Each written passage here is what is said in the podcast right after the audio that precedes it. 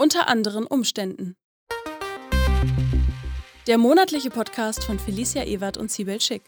Gespräche zwischen zwei Feministinnen über politische Ereignisse, über die sie unter anderen Umständen nicht sprechen müssten.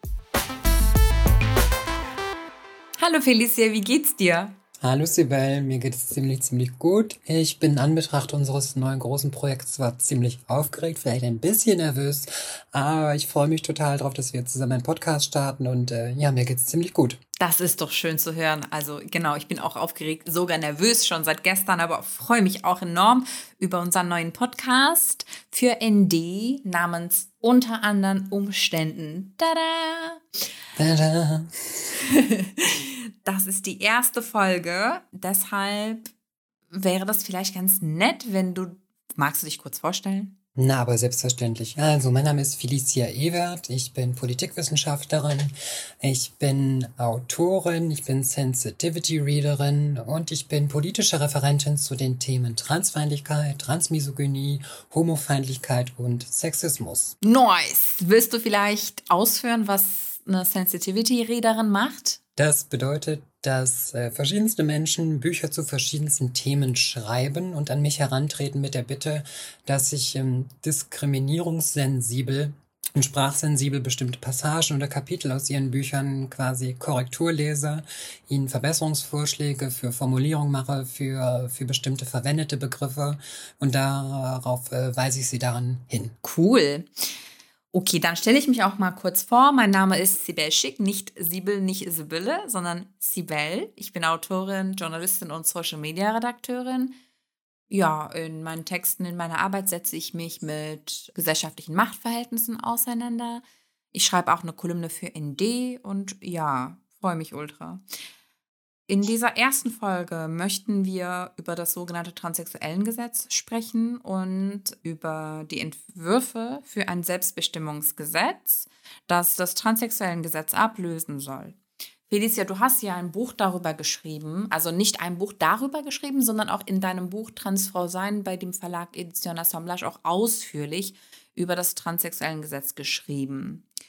Deshalb magst du vielleicht damit irgendwie ein bisschen einführende Worte über das Transsexuellengesetz sagen? Das mache ich selbstverständlich an dieser Stelle. Ich sage bewusst nicht, das mache ich gerne, denn ich rede eigentlich sehr ungern über dieses Gesetz. Aber um es einer breiten, breiten Öffentlichkeit zugänglicher zu machen, und ein Verständnis davon zu geben, was da drin enthalten ist oder mal enthalten war, mache ich das natürlich insofern gerne. Also das äh, sogenannte Transsexuellengesetz, das trat am 1. Januar 1981 in der Bundesrepublik Deutschland in Kraft. Und das schaffte erstmals die Möglichkeit für Transpersonen, ihren Namen und Geschlechtseinträge korrigieren zu lassen. Ich sage jetzt hierbei bewusst korrigieren und nicht einfach zu wechseln oder ändern zu lassen weil in dem Zusammenhang mit diesem Gesetz die äh, das Alter, also dass es bald 40 Jahre alt ist, angesprochen wird, wird häufig gesagt, dass dieses Gesetz nicht mehr zeitgemäß sei. Äh, kurz dazu von meiner Seite, das Gesetz war niemals zeitgemäß und die Hürden, die drin veranschlagt waren, waren auch niemals in irgendeiner Form sinnvoll oder, oder, oder zeitgemäß oder angemessen. Also kurz mal vorab. Dieses Gesetz umfasst ein gerichtliches Verfahren, denn es muss beim zuständigen Amtsgericht muss eine Personenstand und oder Vornamensänderung beantragt werden und äh, dann gibt es in der Regel eine schriftliche oder persönliche Anhörung vor Gericht.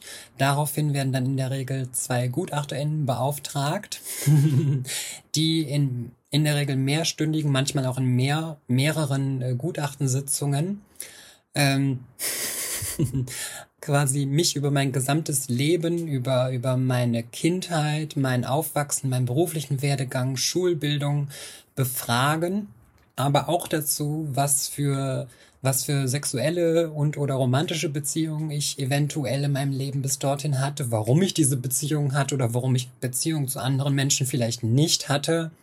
Es wird darin aber auch unter anderem festgehalten, wie ich bei dieser Gutachtensitzung auftrete. Das heißt, es wird sich in der Regel auch sehr genau notiert, was für Kleidung ich trage, wie meine Frisur aussieht, ob ich jetzt aus meiner Perspektive als Frau, ob ich, äh, ob ich Make-up trage und ja, die Tonlage, die, die Stimme wird, wird notiert, wie, wie die sich anhört für diese Person, der die quasi die, die Verantwortung hierfür übertragen ist, dass da Korrektheit eingehalten wird. Und äh, ja, ich muss dieser, dieser in der Regel fremden Person mein ganzes Leben ausbreiten, damit diese Person dann zum Abschluss äh, an das Gericht weiterleitet, dass das irgendwie plausibel klingt oder dass das glaubhaft und dauerhaft ist, was ich dort, was ich dort vorhabe. An dieser Stelle jetzt noch dazu, ich habe ja von so bestimmten Hürden gesprochen und diese Gutachtensitzungen sind eine Hürde davon, die da eingezogen wurde. Bis, äh, oder in dem, im Ursprung des Gesetzes waren auch äh, Paragraphen verankert, die einen Operationszwang und auch ganz explizit einen Sterilisationszwang vorgesehen haben. Und das galt nicht irgendwie bis 1985 oder bis 1990, sondern das galt noch bis 2011 so. Dass also operative Eingriffe bereits durchgeführt werden mussten, damit dieses Verfahren positiv beendet werden kann. Und halt auch ganz explizit stand drinne, das ist auch heute noch nachlesbar, eine Herbeiführung von dauerhafter Fortpflanzungsunfähigkeit. genau. Das klingt jetzt nicht so nach bürgerlichem Gesetzbuch, sondern vielleicht eher so nach Reichsstrafgesetzbuch. Aber das äh, war bis 2011 noch im Gesetz so enthalten und wurde auch noch so angewandt, dass äh, diese Eingriffe eben durchgeführt sein mussten dafür. Innerhalb dieses Gesetzes gibt es zwei Optionen, das hatte ich kurz angesprochen. Es gibt also die Möglichkeit, nur den Vornamen ändern zu lassen oder Vorname und Geschlechtseintrag äh, korrigieren oder anpassen oder anerkennen zu lassen. Das sind die Optionen hier drinnen.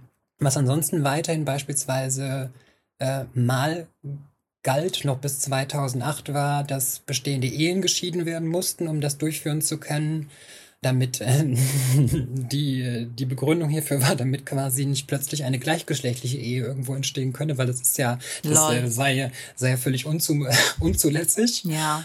Äh, seit 2008 ist das also möglich eine bestehende Ehe bestehen zu lassen. Was weiterhin beispielsweise gilt, ist unter dem äh, im Paragraphen des sogenannten Eltern-Kind-Verhältnisses geregelt, nämlich, dass Transpersonen in Bezug auf ihre Kinder weiterhin als ihr zugewiesenes Geschlecht gelten. Ich kann das gerne an meinem Beispiel kurz darlegen. Also in der Geburtsurkunde meines Kindes steht anstelle, wo ich stehen sollte, äh, nämlich als Mutter, steht ein nicht existenter Mann als Vater eingetragen. Dagegen gab es auch verschiedene Klagen und der Bundesgerichtshof hat als äh, höchste Instanz bereits 2018 äh, darüber entschieden, dass das den Persönlichkeitsrechten von äh, von uns äh, nicht zuwiderlaufen würde, da wir ja ansonsten in allen Belangen des Lebens als entsprechend unser Geschlecht oder ich entsprechend als Frau gelte und anerkannt bin.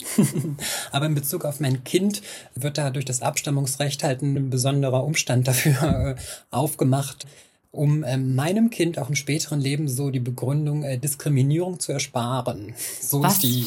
So ist Unsinn, die. ey. Das bedeutet, in, es kommt nicht sonderlich häufig vor, aber in allen Situationen, wo die Geburtsurkunde meines Kindes vorzulegen ist, muss ich halt noch zusätzlich den Gerichtsbeschluss äh, vom Amtsgericht dazulegen, damit Leute nachvollziehen können, dass ich die Mutter dieses Kindes bin oder in welcher Verbindung ich überhaupt zu diesem Kind stehe. Ja, und vor allem irgendwie auch finde ich das total krass, dass da auch irgendwie so eine Absprache stattfindet. Also in dem Sinne, dass die durch so ein bürokratisches Mittel eigentlich mitteilen, dass die Wirklichkeit einer Person eigentlich nur bis zu einem gewissen Punkt Gültigkeit hat. Richtig. Das heißt auch, die, das Verständnis von Transgeschlechtlichkeit war war dahingehend oder in bestimmten Positionen ist es halt immerhin weiter noch so, dass Kinderwunsch und Transgeschlechtlichkeit als zwei separate Dinge betrachtet werden, dass Transpersonen ja keinen Kinderwunsch haben könnten, weil sonst wären sie ja nicht trans. Aber das woran heißt, liegt das eigentlich? Weißt du, wie das begründet wird? Es wird einfach damit zusammengeknüpft mit äh, so, so, so Argumentationen, die, die üblicherweise so, ich mache das jetzt mit Anführungszeichen, klassisch homofeindlich sind, dass, dass gesagt wird, äh, wenn homosexuelle Personen Kinder haben wollen würden, dann wären sie ja nicht homosexuell. Und so wird es entsprechend auch nochmal auf Transpersonen angewandt. Nur die Dimension ist den meisten Menschen halt nicht, nicht bewusst, was das, was das bedeutet, dass uns hier quasi das Recht auf Kinderwunsch und das Recht auf Fortpflanzung damit untersagt wurde.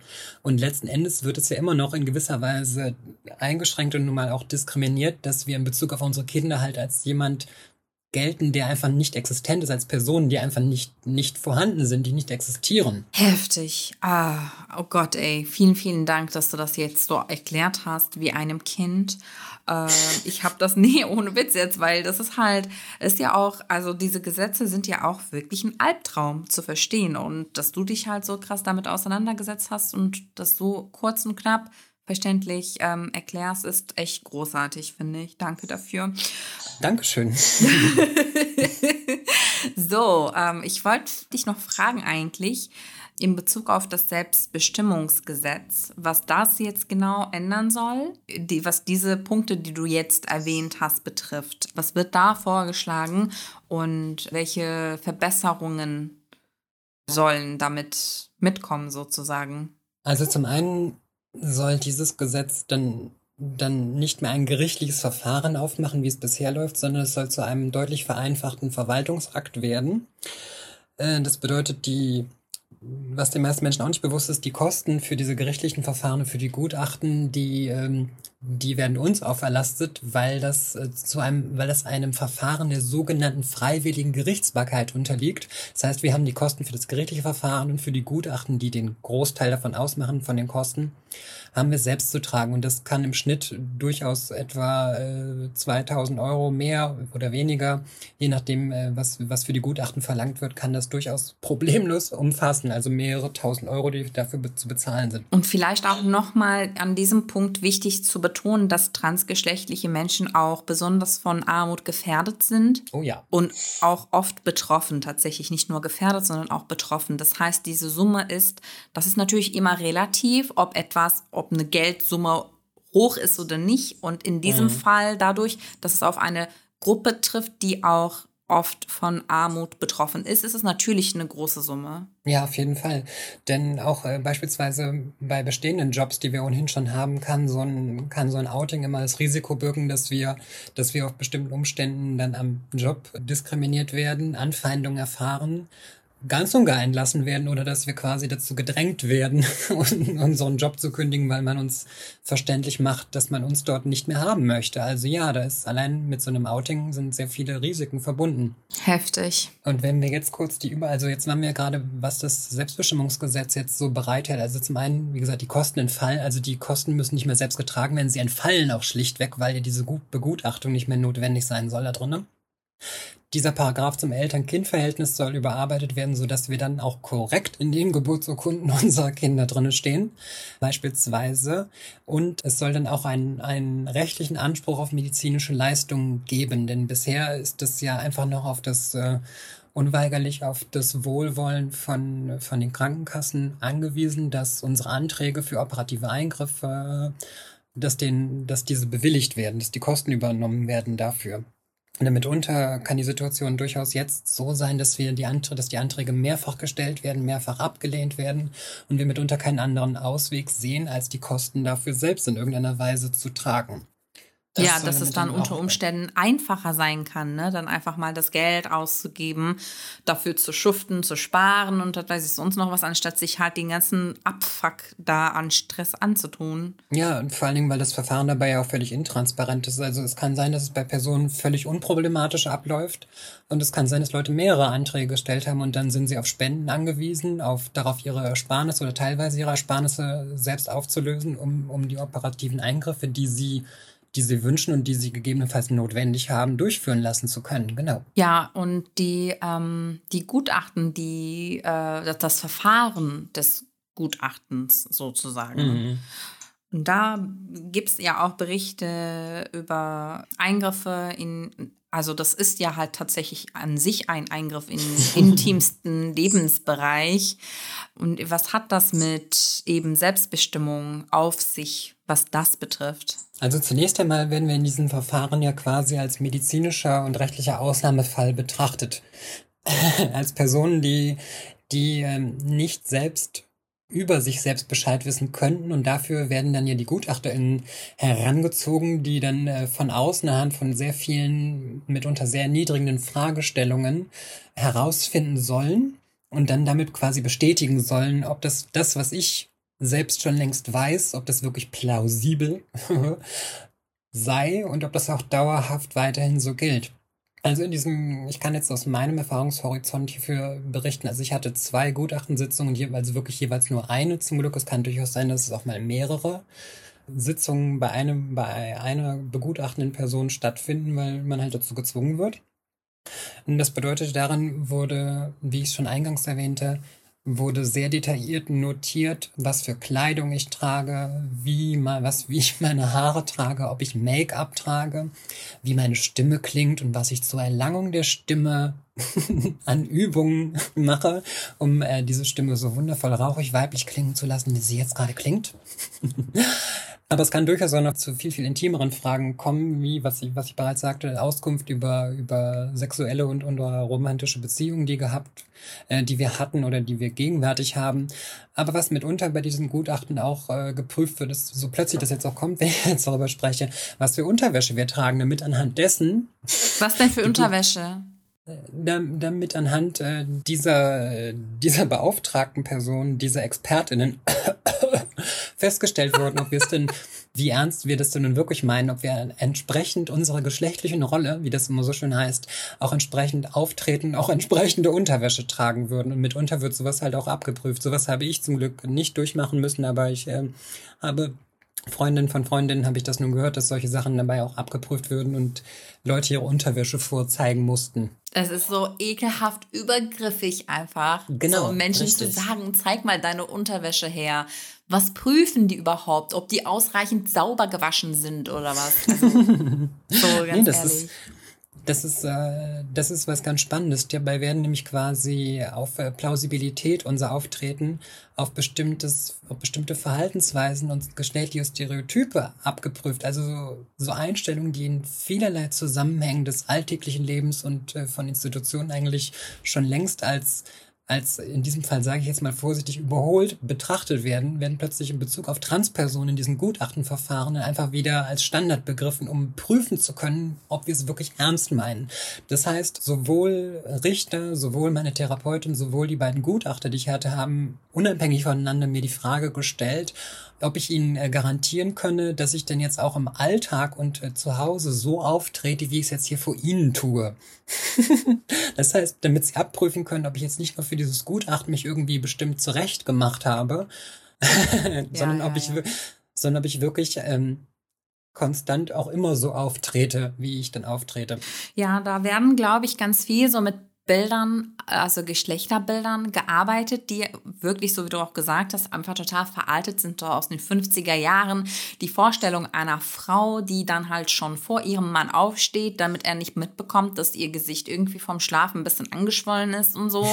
und, ne, direkt ins Badezimmer rennt und sich schminkt, bevor der wach ist und halt schön die Haare macht und was weiß ich sonst noch was und halt ihr mhm. ganzes Leben sich nur noch darum äh, dreht, weiblich beziehungsweise als Frau zu performen, so. Mhm. Und das wird allerdings von cisgeschlechtlichen Frauen nicht erwartet. Wenn ich hier irgendwie um die Ecke gehe, jetzt während da, ich meine, ich arbeite seit März fast ausschließlich von zu Hause, jetzt wegen der Corona-Pandemie und ganz ehrlich, ich lasse mir doch nicht erzählen, wie ich hier zu aussehen habe, wenn ich zu Hause bin. Es gibt Tage, an denen ich so wirklich so acht Stunden durcharbeite und abends habe ich immer noch meinen Schlafanzug an, weißt du? ja, genau. Das heißt, diese solche Erwartungshaltungen gibt es schon durchaus an, an cisgeschlechtliche Frauen, aber Ihnen wird halt nicht in dem Maße im Zweifel das Geschlecht abgesprochen. Ihnen wird nicht eine solche Personenstandsänderung vorenthalten, weil es irgendwelche Befürchtungen gäbe, dass sie es doch nicht ernst meinen könne. Also diese, diese, diese Feindlichkeit, auch diese Femininitätsfeindlichkeit, die wirkt gegen alle Frauen unweigerlich leider, aber auch darüber hinaus auf andere auf andere transgeschlechtliche Personen wirkt sich das natürlich auch aus. Aber ja, ähm, das heißt, Einstellungen, die eigentlich schon in so vielen Belangen einfach überholt sind oder einfach gar nicht mehr in Betracht kommen, die werden in diesen Verfahren halt knallhart angewandt. Ich finde es auch irgendwie äh, schon sehr skurril, ehrlich gesagt, dass halt ne, diese ganze Plausibilitätsprüfung in Anführungsstrichen, was ja aber auch de facto ist, so, ne, tatsächlich wird das geprüft, ob die Person halt plausibel sei, aber wird das, es wird halt überwiegend von Menschen gemacht, die cisgeschlechtlich sind, so. Richtig. Und eigentlich kein realistisches Bild davon haben, weil wenn sie, wenn sie dann halt fragen, aber schminkst du, also ne, so nach dem Motto, schminkst du dich auch zu Hause so, weißt du, das macht man nicht. Also Richtig. Äh, es sei denn, man hat einfach mal Bock drauf, ein bisschen Zeit so, ne, oder ein bisschen abzuschalten oder so, es sei, ne.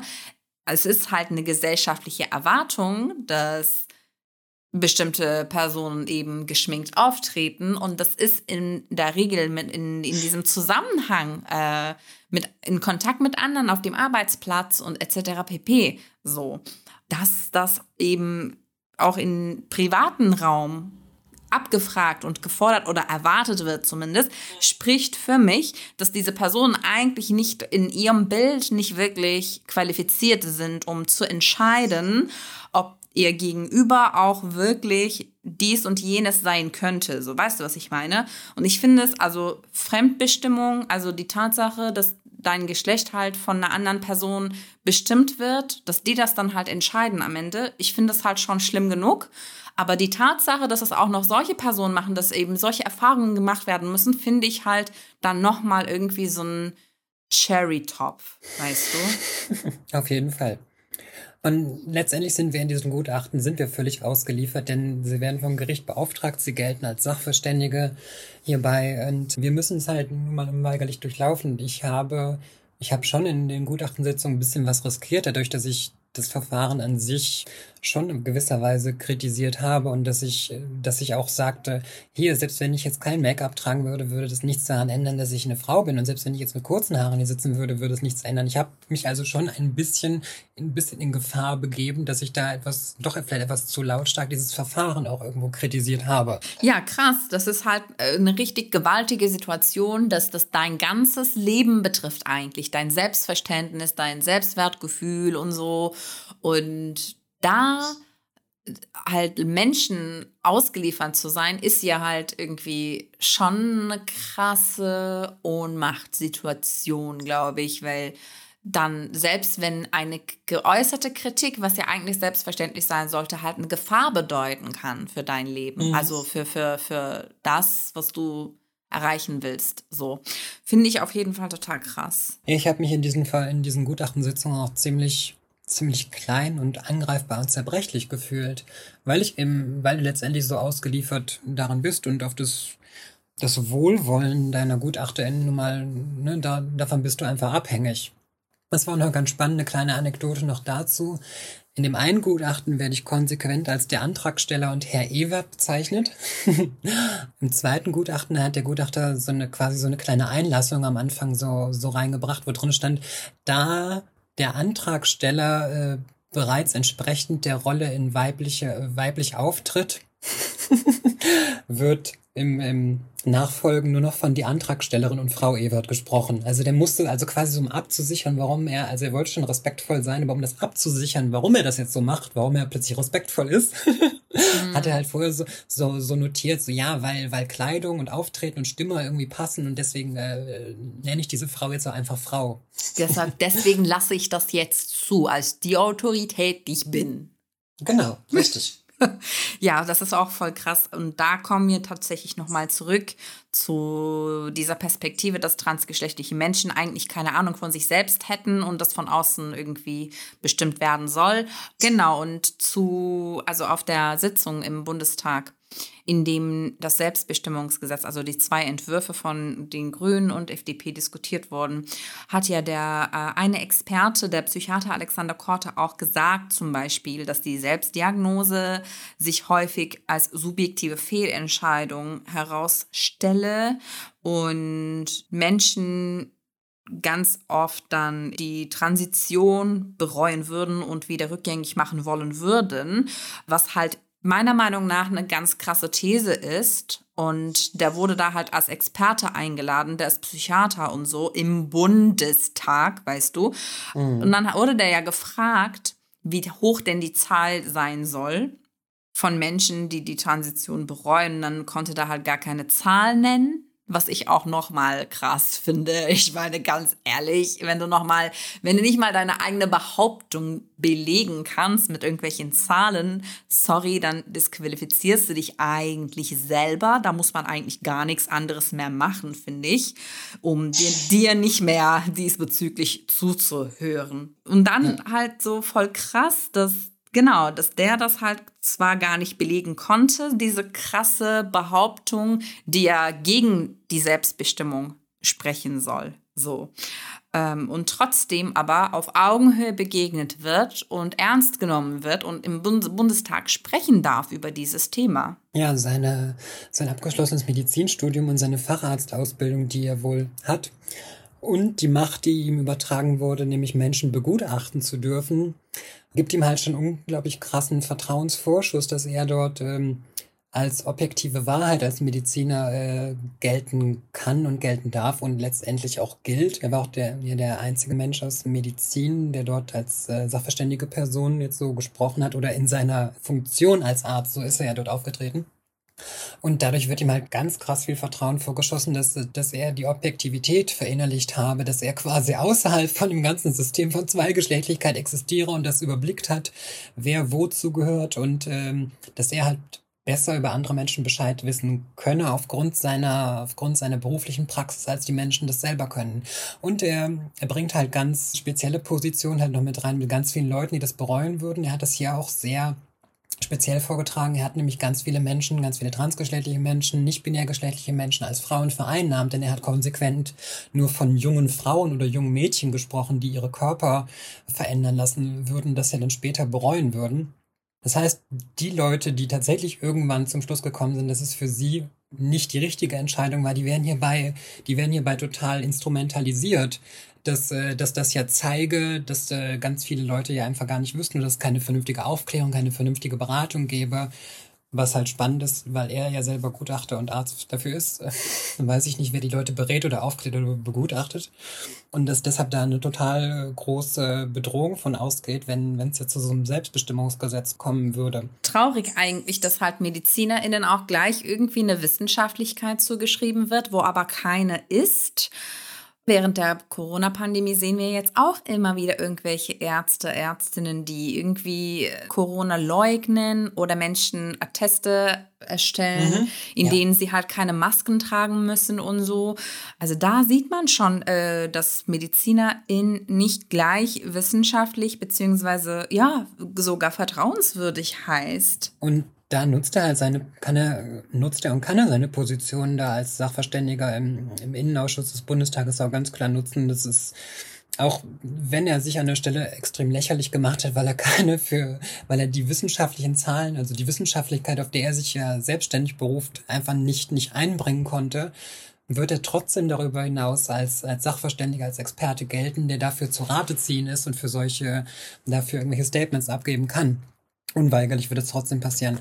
Was hierbei halt ganz spannend ist, denn um jetzt eine kleine Brücke zu schlagen, denn Beatrix von Storch durfte ja auch wieder einen Redebeitrag dazu bringen und sie hat quasi denselben Text wie bereits im Juni zur ersten Anhörung gebracht, nämlich zum einen, dass dann ja äh, reihenweise Männer den Geschlechtseintrag ändern würden, um Schutzräume von Frauen betreten zu können. Und sie sprach natürlich wieder an die sogenannten Männer, die dann den Frauensport dominieren würden. Also diesen Text hat sie schon vor einem halben Jahr schon mal genau so angebracht. Und jetzt, das ist jetzt nur ein Teil von der Brücke. Wir sind jetzt gerade erst in der Mitte.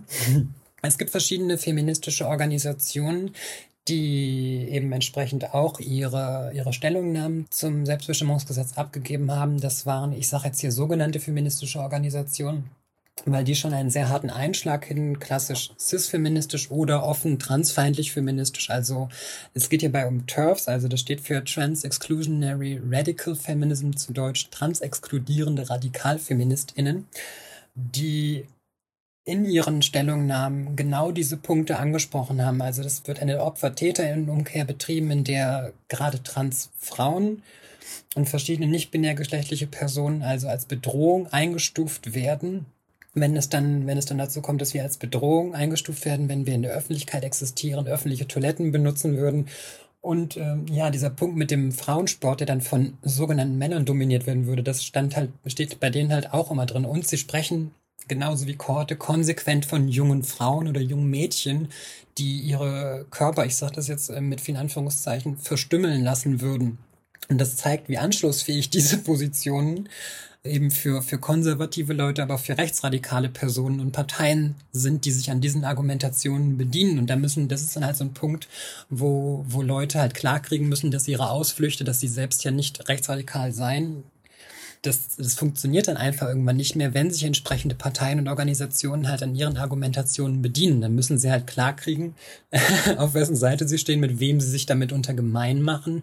Und ähm, das zeigt aber einfach sehr schön, wie Transfeindlichkeit so eine Scharnierfunktion zwischen Parteien, politischen Strömungen und Organisationen einnehmen kann, wo, wo plötzlich es thematische Schnittmengen und perfekte Übereinstimmung bei Leuten gibt, die ansonsten vielleicht nicht allzu viel miteinander zu tun haben. Und da muss man, müssen sich Leute halt schon mal fragen, woran das liegt, dass rechtsradikale Parteien und Konservative äh, sich plötzlich an diesen Argumentationen bedienen. Dann kann man sich halt von so einer Verantwortung auch nicht immer freisprechen. Das funktioniert dann einfach nicht mehr. Sehr, sehr schön gesagt, auf jeden Fall. Also, dann würde ich vielleicht sogar einfach nur darauf hinweisen, dass wir als geschlechtliche Personen jetzt auch mal solidarisch sein müssen. Natürlich sind wir nicht alle davon betroffen, dass es Transfeindlichkeit gibt. Ich hasse das, wenn weiße Leute sagen bei so rassistischen Anschlägen und so, das ist ein Angriff auf uns alle. So, nee, ist es nicht, muss es auch nicht sein, damit man sich solidarisiert. So. Das heißt, ja cisgeschlechtliche Menschen, also ich gehöre da auch zu, müssen nicht von dieser Gewalt betroffen sein, um sich mit betroffenen Menschen gemein zu machen und solidarisch zu zeigen und solidarisch zu handeln vor allem. Also nicht nur reden, sondern auch handeln. Und jetzt zum Beispiel, was sie konkret machen können, ist, ihre Abgeordneten anzuschreiben mit der Forderung, dass das Selbstbestimmungsgesetz tatsächlich eingeführt wird und dass das Transsexuellengesetz ablöst. Das ist jetzt genau. etwas ganz Konkretes, was die machen können in diesem Fall für Genau, Solidarität. Und an dieser Stelle würde ich dann auch nochmal sagen, es geht hierbei darum, Verantwortung klar zu bekommen. Und letztendlich sind cisgeschlechtliche Personen in der Mehrheit und sie haben, sie haben die gesellschaftliche und die institutionelle Macht, Veränderungen herbeizuführen. Und dafür müsst ihr eben Verantwortung im Alltag auch, auch übernehmen und widersprechen, Einsprüche einlegen, wenn ihr bestimmte Situationen mitbekommt und sagen, dass bestimmte Aussagen einfach nicht akzeptabel sind. Ihr eure Plattform nutzen und sie an uns überreichen und uns für uns selbst sprechen lassen. Sehr schön, vielen, vielen Dank für diesen Tipp auf jeden Fall. Wir haben eigentlich keine Zeit mehr leider, auch wenn man eigentlich noch stundenlang darüber sprechen könnte. Dann möchte ich an der Stelle noch auf das umfassende Podcast-Programm von Neues Deutschland hinweisen, dass ihr bitte auch dort vorbeischaut und durch die Fülle an Podcasts dort anhört. Dann sage ich jetzt mal vielen Dank für eure Aufmerksamkeit und bis zum nächsten Mal. Ich bin Felicia Ewert. Ich bin Sibel Schick. Bis bald. Tschüss. Tschüss.